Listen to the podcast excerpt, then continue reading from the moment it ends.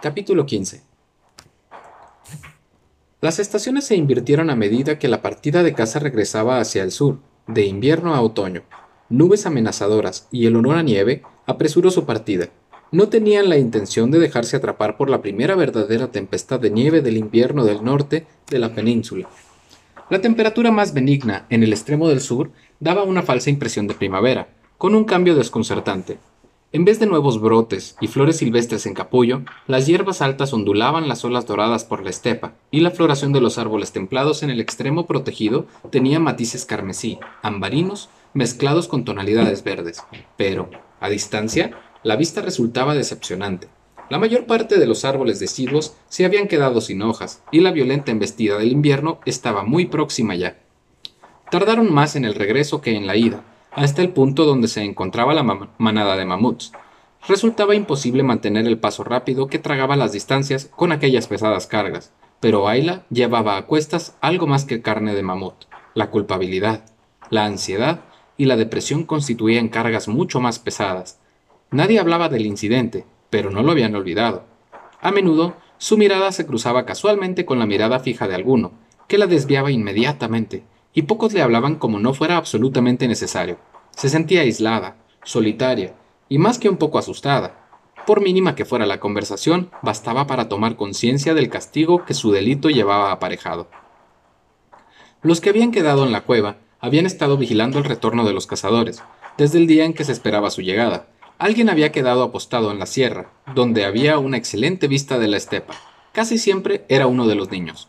Cuando Bourne ocupó su lugar, temprano por la mañana, estuvo mirando concienzudamente el panorama distante, pero acabó aburriéndose.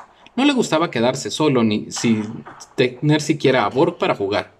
Ideaba cacerías imaginarias y clavaba su lanza, todavía pequeña, en la tierra tan a menudo que la punta terminó por achatarse a pesar de haber sido endurecida al fuego. Solo por pura casualidad echó una mirada colina abajo, cuando la partida de caza llegó al alcance de su vista. ¡Colmillos! ¡Colmillos! gritó Bourne, corriendo hacia la cueva. ¿Colmillos? preguntó Aga. ¿Qué quieres decir, colmillos? Están de regreso, gesticulaba Bourne, presa de la excitación. Brun y Drog y los demás, y he visto que traían colmillos. Todos se echaron a correr hacia la estepa para saludar a los cazadores triunfantes, pero cuando se reunieron con ellos, solo veía a las claras que algo andaba mal. La cacería fue un éxito, y los cazadores deberían haberse mostrado jubilosos. En cambio, su paso era lento, y su actitud deprimida. Brun estaba sombrío. A Isa le bastó echar una mirada a Ayla para comprender que algo terrible había sucedido y que en ello estaba implicada su hija. Mientras la partida de caza transportaba parte de su carga a los que habían ido a su encuentro, se fue imponiendo la razón de aquel sombrío silencio. Ayla subió la cuesta con la cabeza baja, sin hacer caso de las miradas subrepticias que se lanzaban en su dirección. Isa estaba atónita. Si alguna vez se había preocupado por las acciones poco ortodoxas de su hija, aquello no era nada comparado con la fría punzada de temor que ahora sentía. Una vez que llegaron a la cueva, Oga y Ebra llevaron al, al niño a Isa. Esta cortó el molde de su corteza de abedul y lo examinó. Su brazo estará tan bien como antes dentro de poco, declaró. Le quedarán cicatrices, pero las heridas están sanando y el brazo está bien soldado. De todas formas, será mejor que lo ponga en otro molde. Las mujeres respiraron con alivio. Sabían que Ayla tenía poca experiencia y aun cuando no les había quedado más remedio que dejar a la joven cuidada a Brack, habían estado preocupadas. Un cazador necesitaba dos brazos fuertes. Si Brack hubiera perdido el uso de uno, nunca habría podido convertirse en jefe como se esperaba de él. De no haber podido cazar, ni siquiera se habría hecho hombre sino que habría permanecido en ese limbo ambiguo de los muchachos que, después de haber alcanzado la madurez física, no habían logrado cobrar su primera pieza. También Brun y Braud se sintieron tranquilizados, pero por lo menos Brun recibió la noticia con emociones contradictorias. Eso le dificultaba aún más su decisión. Ayla no solo había salvado la vida de Brack, había asegurado su existencia útil. El asunto se había aplazado más de lo suficiente. Hizo señas a Mogur y ambos se alejaron juntos. La historia, tal como la contó Brun, perturbó profundamente a Krev. La responsabilidad de criar y educar a Ayla había sido suya, y era evidente que había fracasado. Pero otra cosa le perturbaba aún más. Cuando se enteró de los animales muertos que solían encontrar los hombres, tuvo la impresión de que nada tenían que ver con los espíritus. Incluso se preguntó si Zog o alguno de los otros no les estarían gastando una broma. No parecía probable, pero su intuición le indicaba que las muertes estaban causadas por algún agente humano. También se había percatado de los cambios producidos en Ayla, cambios que debería haber reconocido ahora que lo pensaba. Las mujeres no caminan con el paso ligero del cazador, hacían ruido y con harta razón. Más de una vez, Ayla le había llegado a sorprender al acercarse a él tan silenciosamente, como no la había oído llevar. También había otras cosas, menudencias que deberían haber despertado las sospechas, pero la había cegado el amor que sentía hacia ella. No se había permitido pensar siquiera que pudiera estar casando. Sabía demasiado bien cuáles serían las consecuencias. Esto incitaba al viejo mago a poner en tela de juicio su propia integridad, su capacidad para llevar a cabo su ministerio. Había permitido que sus sentimientos hacia la muchacha pasaran antes que la salvaguardia espiritual del clan.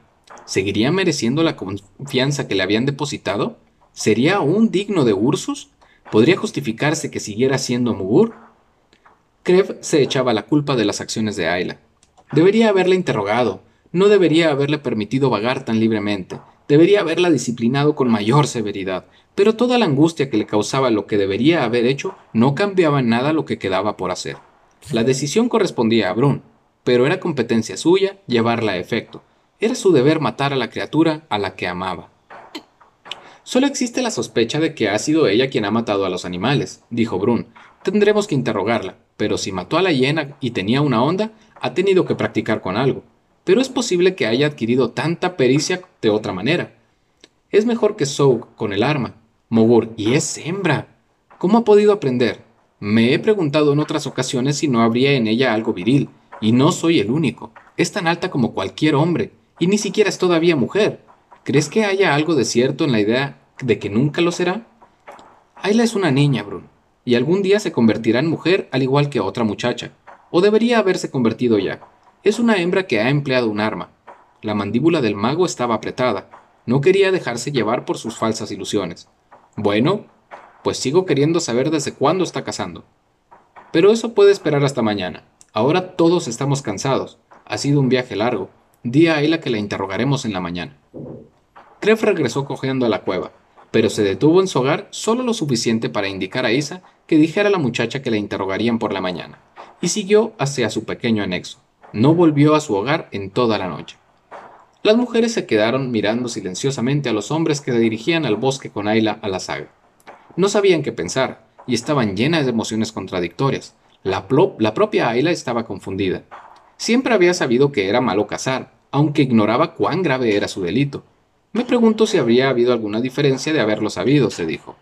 No, yo quería casar y habría casado de todos modos, pero no quiero que los malos me persigan hasta el mundo de los espíritus, y se estremeció al pensarlo.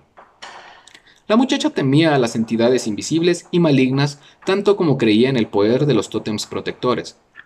Ni siquiera el espíritu del león cavernario podría protegerla contra ellos. ¿O sí? Debo de haberme equivocado, mi tótem no me habría dado una señal para permitirme cazar a sabiendas de que moriría por ello. Probablemente me abandonó la primera vez que toqué la onda, pero no le agradaba pensar en ello. Los hombres llegaron a un claro del bosque y se acomodaron en troncos caídos y rocas a ambos lados de Brun, mientras Sayla se dejaba caer en el suelo a sus pies. Brun le tocó el hombro para permitirle que la mirara y comenzó sin más preliminares. ¿Has sido tú la que mataba a los carnívoros que encontraba por ahí los cazadores, Ayla? Sí, reconoció asintiendo con un ademán.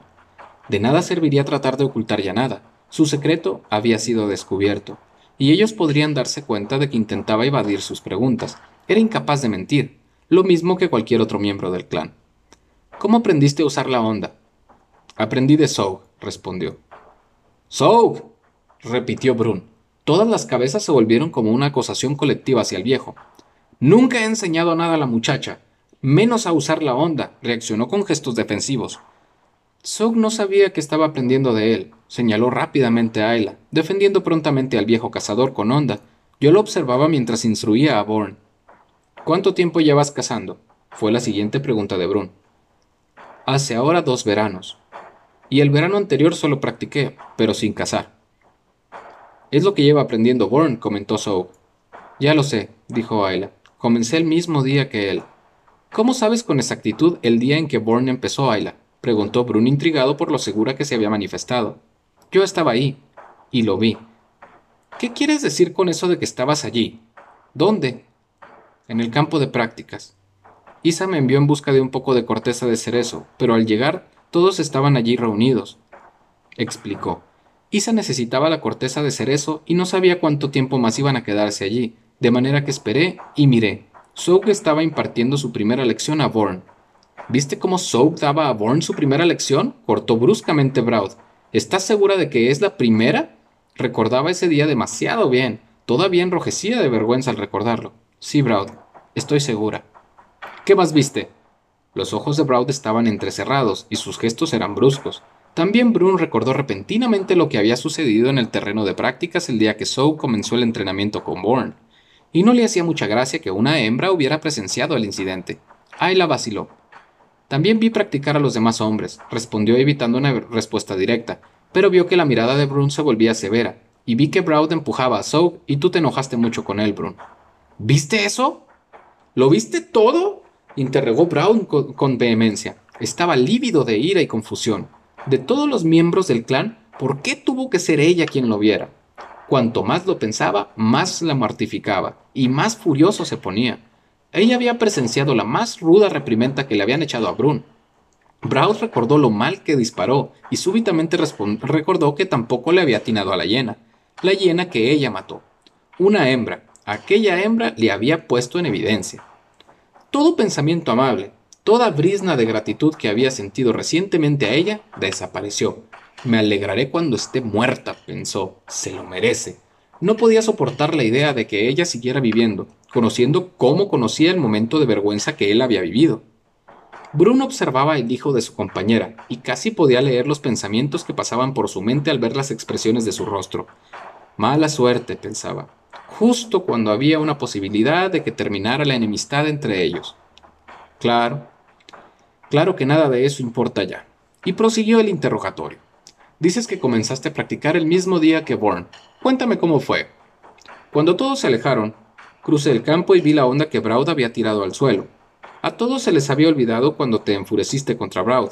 No sé por qué, pero se me ocurrió que tal vez yo pudiera hacerlo. Recordaba la lección de Soak y probé. No era fácil, pero seguí tirando toda la tarde. Se me olvidó que se hacía tarde. Le di una vez al poste, pero creo que fue por accidente pero eso me hizo pensar que podía lograrlo de nuevo si seguía intentándolo, de modo que me quedé con la onda. Supongo que también aprenderías de Soug a hacer una. Sí. ¿Y practicaste aquel verano? Sí. Entonces decidiste cazar con ella, pero ¿por qué cazabas carnívoros? Son más difíciles y también más peligrosos. Hemos encontrado lobos muertos, linces muertos. Soug decía que se les podía matar con una onda. Has demostrado que tenía razón, pero ¿por qué esos animales?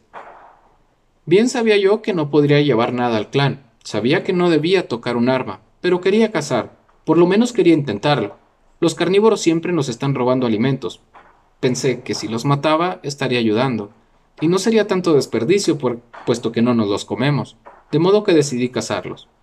Eso satisfizo la curiosidad de Brun en cuanto a la razón por la cual mataba depredadores, pero en realidad no aclaraba por qué había querido cazar. Era hembra, ninguna mujer habría querido cazar nunca. Sabías que era peligroso disparar a la hiena desde tan lejos. Podías haber golpeado a Brack. Brun estaba sometiendo la prueba. Él mismo había estado a punto de lanzar sus boleadoras, aunque la posibilidad de matar al muchacho con una de las grandes piedras era inaudible. Pero morir instantáneamente con el cráneo fracturado era mejor que sufrir la muerte que le esperaba al niño, y por lo menos habrían tenido el cuerpo que enterrar para poder enviarlo al mundo de los espíritus con el ritual apropiado. Si la hiena se hubiera salido con la suya, les habrían quedado huesecillos dispersos, y eso en el mejor de los casos. Sabía que podría atinarle, respondió Ayla con sencillez. ¿Cómo podías estar tan segura? La hiena estaba fuera de alcance. No fuera de mi alcance. He atinado a animales a esa distancia. No fallo muchas veces. Me pareció ver el impacto de dos piedras, señaló Brun. Lance dos piedras, confirmó Ayla. Aprendí a hacerlo después de que el lince me atacara. ¿Te atacó un lince? apremió Brun. Sí, asintió Ayla moviendo la cabeza y con todo el apuro del que había conseguido librarse. ¿Cuál es tu alcance? preguntó Brun. No, no me digas. Muéstramelo, ¿traes tu onda? Ayla asintió y se puso en pie. Todos se dirigieron al extremo más lejano del calvero, donde un arroyuelo corría sobre un lecho rocoso. Ayla escogió unos cuantos guijarros de forma y tamaño apropiados. Los cantos rodados eran los mejores en cuanto a precisión y distancia, pero podrían servir piedras quebradas y melladas con aristas agudas. La roca blanca, pequeña junto a la grande en el otro extremo, señaló ella. Bruna sintió. Era como una mitad más de lo que cualquiera de ellos pudiera lanzar una piedra. Apuntó cuidadosamente, metió una piedra en la onda y al instante siguiente tenía otra metida en la onda ya en el aire. Sow fue corriendo para comprobar su precisión. Hay dos mellas recientes en la piedra blanca. Ha dado en el blanco dos veces, anunció al volver, con un tono de asombro y un leve indicio de orgullo. Era hembra y nunca debió tocar la onda. La tradición del clan era muy clara al respecto, pero lo hacía bien. Y le acreditaba a él haberle enseñado, a sabiendas o no. Esa técnica de las dos piedras, se decía, es un truco que me gustaría aprender. El orgullo de Sow era el de un verdadero maestro respecto a un alumno, brillante. Un estudiante que prestaba atención aprendía bien y mejoraba a su maestro, y había demostrado que él tenía razón. Brum percibió un movimiento en el claro. ¡Ayla! gritó. ¡Ese conejo! ¡Dale! Ella miró en dirección que él señalaba, vio al animalito brincar a campo traviesa y lo derribó. No era necesario ir a comprobar su precisión. Brun miró a la joven con aprecio. Es rápida, pensó. La idea de una mujer cazando ofendía el sentido de las conveniencias, pero para Brun el clan estaba por encima de todo. Su seguridad, su prosperidad era lo primero. En un rinconcito de su mente sabía las ventajas de que la muchacha representaría al clan. No es imposible, se dijo. Va en contra de las tradiciones. No es la manera de ser del clan. Krev no apreciaba su habilidad de la misma manera. Si le hubiera quedado alguna duda, su exhibición le habría convencido. Ayla había estado cazando. Y para empezar, ¿Por qué recogiste la onda? preguntó el mogur con una mirada triste, muy sombría. No lo sé. Contestó Ayla meneando la cabeza y mirando el suelo. Lo que más odiaba era la idea de que el mago estuviera disgustado. Hiciste algo más que tocarla. Casaste con ella. Mataste con ella aun cuando sabías que estaba mal. Mi tótem me dio la señal, creo. Por lo menos yo creí que era una señal, y desató los nudos de su amuleto. Cuando decidí cazar, encontré esto y tendió el molde del fósil a Mugur. ¿Una señal? Su tótem le dio una señal. Los hombres se quedaron consternados. La revelación de Ayla daba un nuevo giro a la situación. Pero, ¿por qué se decidió a cazar? El mago lo examinó de cerca. Era una piedra muy poco común, con la forma de un animal marino, pero a fin de cuentas una piedra. Podría haber sido una señal, pero eso no probaba nada. Las señales se daban entre una persona y su tótem. Nadie podría comprender las señales de otra persona. Mogur se la devolvió a la muchacha. Krev, rojo la joven, creí que mi tótem estaba poniéndome a prueba. Pensé que la manera en que Braud me, trataba era mi prueba. Pensé que si podría aprender a aceptarlo, mi tótem me dejaría casar. Unas miradas enigmáticas se concentraron en el, joven para ver su reacción. ¿Pensaría realmente Ayla que su tótem estaba usando a Braud para probarla? Braud se sentía incómodo. Cuando me atacó el lince, pensé que también era una prueba. Casi dejé de cazar por entonces, estaba muy asustada. Entonces se me ocurrió probar con dos piedras, de manera que pudiera intentarlo de nuevo si erraba la primera vez. Incluso pensé que mi tótem me había inspirado esa idea. Ya veo, dijo el hombre santo. Necesito algún tiempo para meditar acerca de todo esto, Bron. Quizá todo deberíamos de pensar en ello. Nos reuniremos nuevamente mañana temprano, sin la muchacha. ¿Qué hay que pensar? objetó Braud. Todos conocemos el castigo que merece. Su castigo pudiera ser peligroso para todo el clan Braud. Necesito estar absolutamente seguro de que no hemos pasado nada por alto antes de condenarla. Nos reuniremos nuevamente mañana. Los hombres volvieron a la cueva intercambiando comentarios. Nunca he sabido de una mujer que quisiera casar, dijo Drog. ¿Tendrá algo que ver con su tótem? Es un tótem viril. Yo no he querido cuestionar el juicio de Mogur, dijo Sow, pero siempre me ha intrigado su león cavernario, incluso con las señales de su pierna. Ya no lo pongo en duda, Tenías razón, siempre la tiene. ¿Podría ser macho en parte? preguntó Krug. He oído algunos comentarios.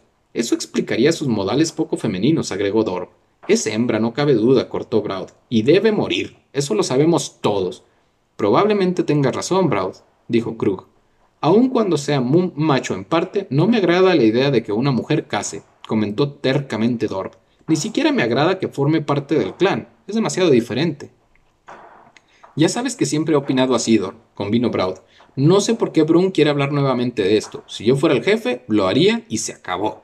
No es una decisión que pueda tomarse a la ligera, Braud, dijo Grodd. ¿Por qué tanta prisa? Un día más importa poco. Braud apresuró el paso sin tomarse la molestia de contestar. Este viejo siempre está echando discursos, pensó. Siempre se pone del lado de Brun. ¿Por qué no puede Brun tomar una decisión? Yo ya la he tomado. ¿De qué sirve hablar tanto? Tal vez esté envejeciendo demasiado para seguir de jefe.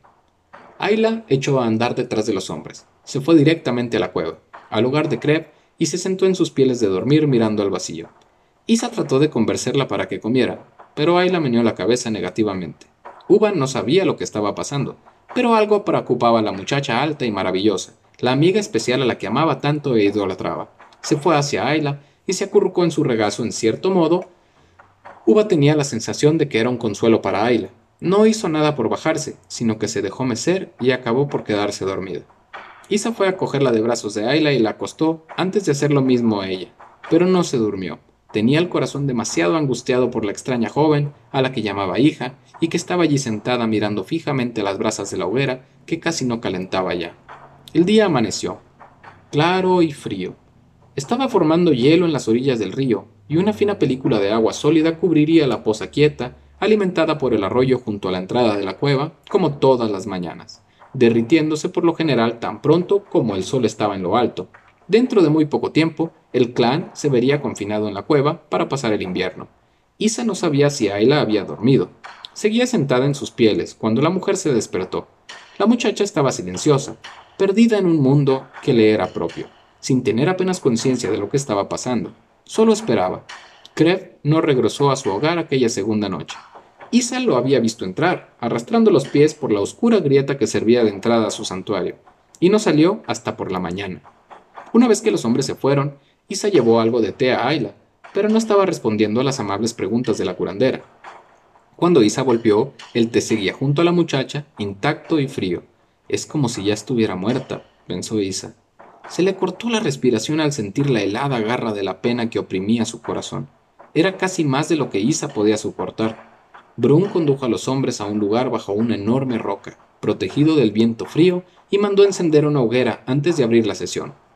La incomodidad que representaba estar sentados al aire fresco podría incitar a los hombres a despacharse precipitadamente, y él quería conocer toda la extensión de sus sentimientos y opiniones. Cuando comenzó, lo hizo de forma totalmente silenciosa mediante los símbolos empleados para dirigirse a los espíritus, lo que hizo comprender a los hombres que no se trataba de un encuentro casual, sino de una sesión formal.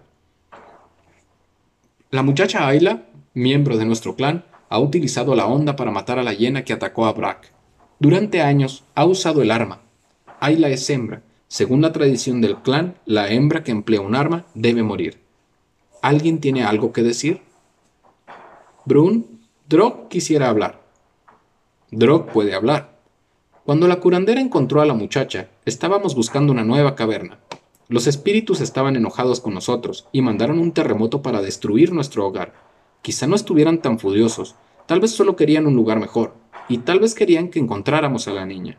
Es extraña, como la señal de su tótem. Hemos tenido suerte desde que la encontramos. Creo que nos trae suerte, y creo que eso proviene de su tótem. El que fuera escogida por el gran león cavernario solo es parte de su rareza. Pensamos que era peculiar porque le gustaba ir al agua del mar, pero si no hubiera sido tan peculiar, Ona estaría ahora vagando por el mundo de los espíritus. Ona es solo una niña, y ni siquiera ha nacido en mi hogar, pero he llegado a amarla. La habría echado de menos. Agradezco que no se haya ahogado. Es rara para nosotros, pero sabemos poco de los otros. Ahora es del clan, pero no nació en el clan. No sé por qué habrá querido casar. Está mal que las mujeres del clan casen, pero tal vez sus mujeres sí lo hagan. Eso no viene al caso, y de todos modos está mal. Pero si no hubiera aprendido a usar la onda, también Brack estaría muerto. No es agradable pensar en cómo iba a morir. Que un cazador se ha muerto por un carnívoro es una cosa, pero Brack es un bebé. Su muerte habría sido una pérdida para todo el clan. Brun, no solo para Braud y para ti. Si hubiera muerto, no estaríamos aquí sentados para decidir qué hacer con la muchacha que le salvó la vida. Estaríamos llorando por el niño que algún día debería ser el jefe del clan. Creo que la muchacha debe ser castigada. Pero, ¿cómo se, puede, se la puede condenar a morir? He concluido. Soak querría hablar, Brun. Soak puede hablar. Lo que dice Drog es cierto. ¿Cómo puedes condenar a la muchacha que ha salvado la vida de Brack? Es diferente. No nació del clan y quizá no piense como debería pensar una mujer. pero excepto en el asunto de la onda, se porta como una buena mujer del clan. Ha sido una mujer modelo, obediente, respetuosa. Eso no es cierto. Es rebelde e insolente, interrumpió Braud. Ahora estoy hablando yo, Braud, replicó Soak con enojo. Brun le lanzó una mirada reprobatoria y Braud dominó su arrebato. Es cierto, prosiguió Soak. Cuando la muchacha era más joven se portó insolente contigo, Braud. Pero tú tuviste la culpa. Fuiste tú quien dejaste que eso te molestara. Si actúas como un chiquillo, ¿qué cosa más natural que la muchacha no te trate como un hombre? Contigo siempre ha sido obediente y respetuosa. Tampoco ha sido insolente con ninguno de los demás hombres. Braud miró con malos ojos al viejo cazador, pero se dominó. Aunque fuera cierto, prosiguió Soap, nunca he visto a nadie que maneje tan bien la onda como ella. Dice que aprendió de mí. Yo no lo sabía, pero confesaré sinceramente que desearía tener un alumno tan capaz de aprender, y debo admitir que ahora podría aprender de ella. Querría cazar para el clan, y como no podía hacerlo, trató de hallar otra manera de ayudarnos. Puede haber nacido de los otros, pero en su corazón pertenece al clan. Siempre ha puesto los intereses del clan por encima de los suyos. No pensó en el peligro cuando se lanzó a otra zona. Puede ser capaz de moverse en el agua. Pero yo vi lo cansada que estaba cuando regresó con la niña. El mar podía habérsela llevado también a ella. Sabía que cazar estaba mal y guardó su secreto durante tres años, pero no vaciló cuando Brack estuvo en peligro. Es hábil con el arma más hábil que nadie que yo haya conocido. Sería una vergüenza permitir que se desperdicie tanta pericia. Yo digo que pueda prestar servicios al clan, que se le permita cazar. No, no, no, no, no, no, no, exclamó furiosamente Braud levantándose de un salto. Es hembra. No se puede permitir que las hembras casen. Braud, dijo el orgulloso y viejo cazador, no he terminado. Podrás pedir la palabra cuando termine yo. Deja que termine Soug, Braud, advirtió el jefe. Si no sabes comportarte en una relación formal, en una reunión formal, puedes retirarte. Braud se sentó de nuevo, luchando por dominarse. La onda no es un arma importante. Yo no empecé a desarrollar mi habilidad hasta que fui demasiado viejo para cazar con la lanza. Los demás armas son las verdaderas armas masculinas. Yo digo que se la deje cazar, pero solo con onda. Que la onda sea el arma de los viejos y de las mujeres, o por lo menos de esta mujer. Ahora he concluido. So, bien sabes tú que es más difícil emplear una onda que una lanza, y muchas veces has sido tú quien ha suministrado carne cuando la cacería había fracasado.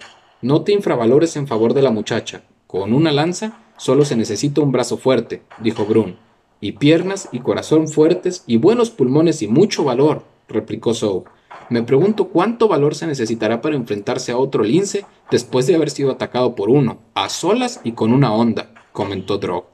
Yo no tendría nada en contra de la sugerencia de Sow si se limitara a cazar únicamente con la onda. No parece que los espíritus hayan tenido nada en contra, sigue trayéndonos suerte. ¿Qué os ha parecido nuestra cacería de mamut? No estoy seguro de que sea la decisión que podamos tomar, dijo Brun. No veo cómo podemos dejarla vivir. No hablemos ya de cazar. Conoces la tradición, Sow. Nunca se ha hecho antes. ¿Lo aprobarían realmente los espíritus? De todos modos, ¿Cómo se te ha ocurrido? Las mujeres del clan no casan. Sí, las mujeres del clan no casan, pero esta ha casado. Probablemente no se me habría ocurrido de no haber sabido que podía hacerlo, de no haberlo visto. Lo único que digo es que se le permita seguir haciendo lo que ya ha hecho. ¿Qué dices tú, Mogur? preguntó Brun. ¿Qué esperas que diga? Si vive en su hogar, intervino amargamente Braud. Braud, altronó Brun. ¿Estás acusando a Mogur de poner sus sentimientos y sus intereses por encima de los del clan? ¿Acaso no es Mogur? ¿El Mogur? ¿Crees tú que no dirá lo que es correcto? ¿Lo que es verdad? No, Brun. Proud ha dicho algo sensato. Todos conocen mis sentimientos hacia Ayla. No es fácil olvidar que la quiero. Creo que todos deben recordarlo, aun cuando he tratado de dejar a un lado mis emociones. No puedo estar seguro de haberlo logrado. He estado ayunando y meditando desde su regreso, Brun. Esta noche pasada he encontrado un camino hacia los recuerdos que no conocía, quizá porque nunca los he buscado. Hace mucho, muchísimo tiempo, mucho antes de que fuéramos clan, las mujeres ayudaban a los hombres a cazar. Hubo un murmullo de incredulidad, es la verdad. Celebraremos una ceremonia y os llevaré a todos allá. Cuando estábamos aprendiendo a hacer herramientas y armas y nacíamos con un conocimiento que era como los recuerdos, solo que diferente, las mujeres y los hombres mataban animales para comer. Los hombres no siempre proveían, entonces para las mujeres. Como una madre osa, la mujer cazaba para sus hijos y para ella. Fue más adelante cuando los hombres comenzaron a cazar para la mujer y los hijos de ésta, y mucho más tarde aún cuando las mujeres con hijos se quedaron en casa, cuando los hombres comenzaron a ocuparse de los pequeños, cuando comenzaron a sustentarlos. Fue el comienzo del clan y eso les ayudó a desarrollarse. Si la madre de un bebé moría mientras iba en busca de alimento, también el niño moría.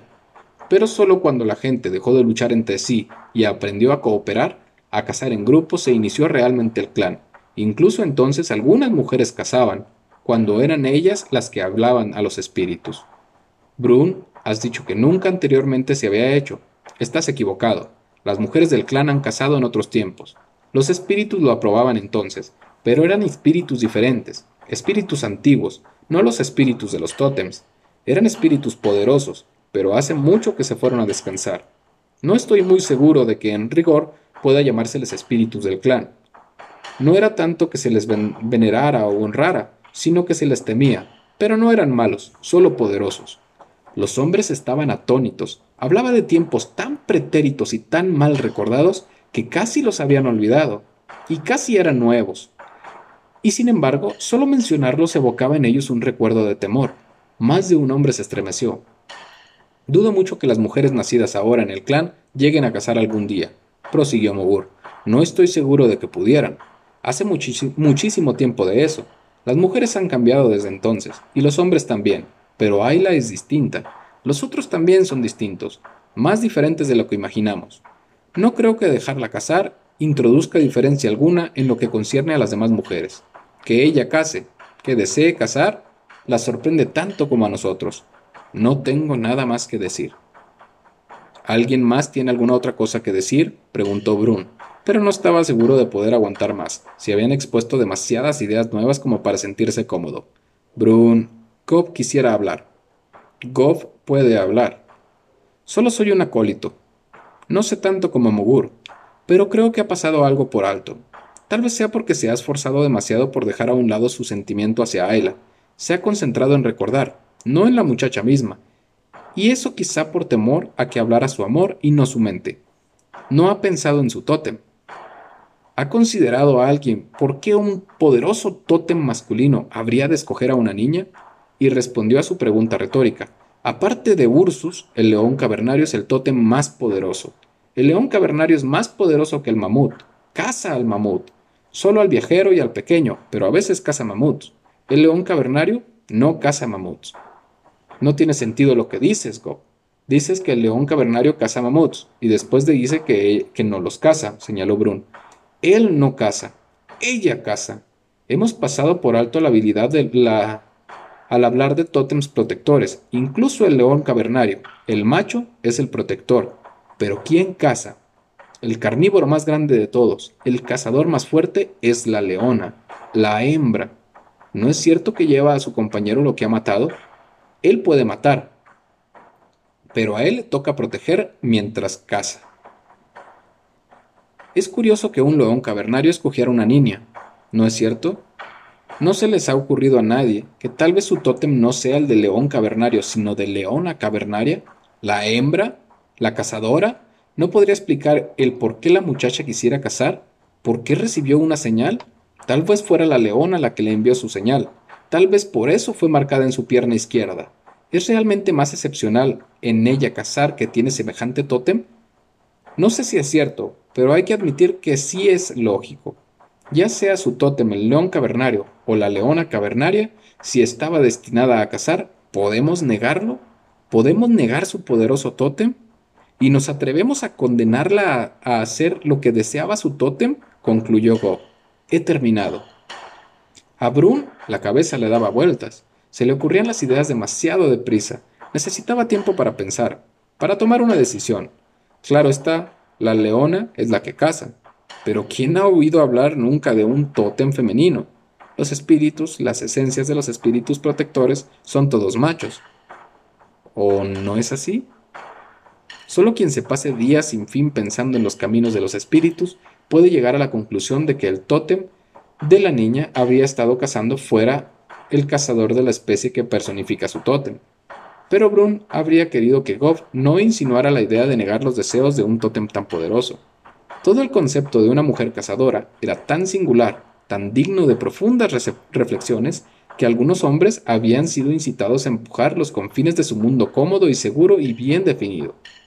Cada uno hablaba desde su punto de vista, desde su área de interés o preocupación, y cada uno de ellos había empujado exclusivamente los confines de esta área, pero Brun tenía que abarcarlo todo, lo que era casi demasiado para él.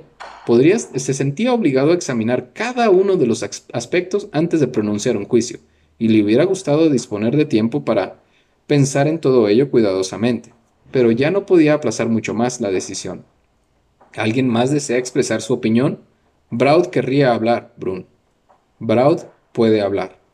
Todas estas ideas son interesantes y pueden darnos algo en que pesar durante los fríos días de invierno, pero las tradiciones del clan están muy claras. Que la muchacha haya nacido de los otros o no, ahora es del clan.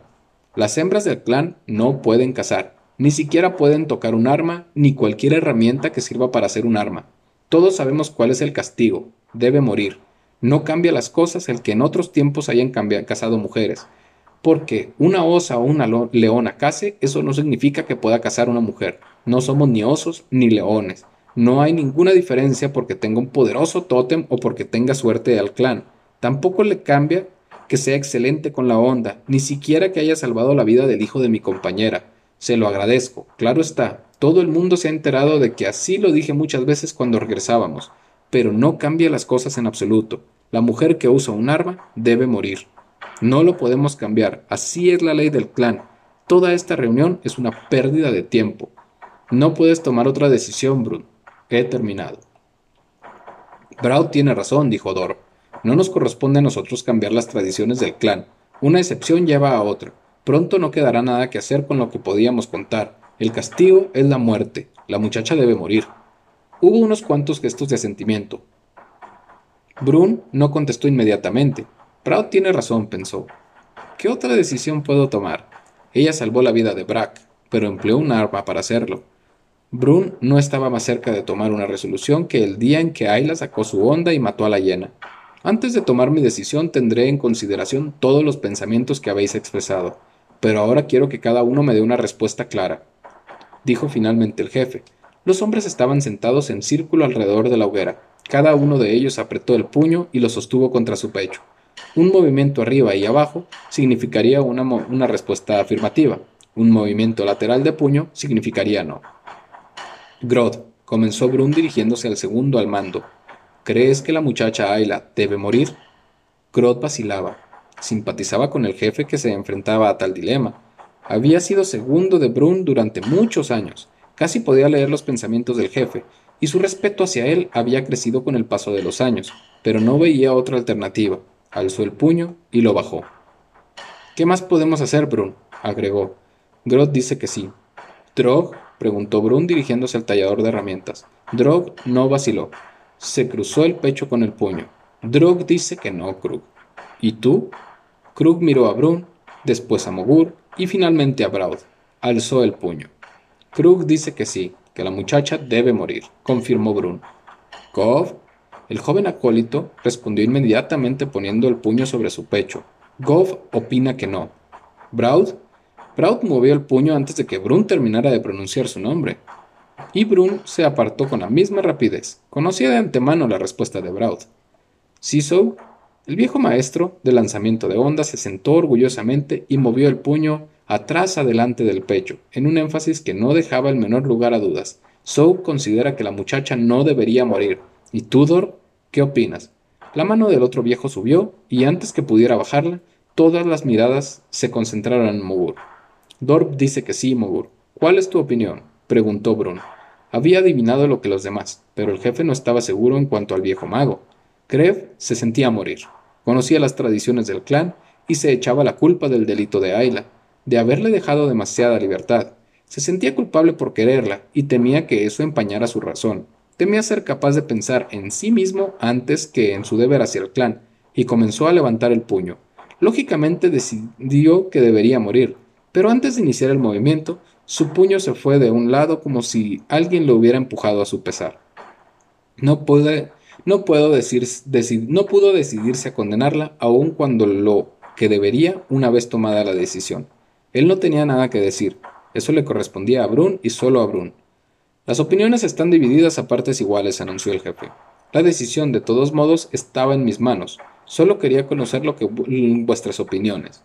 Necesitaría algún tiempo para pensar en lo que se ha dicho hoy. Mogur dice que esta noche tendremos una ceremonia. Eso está bien. Necesitaría que me ayuden los espíritus. Tal vez todos necesitemos su protección. Conoceréis mi decisión por la mañana. Ella se enterará también en ese momento.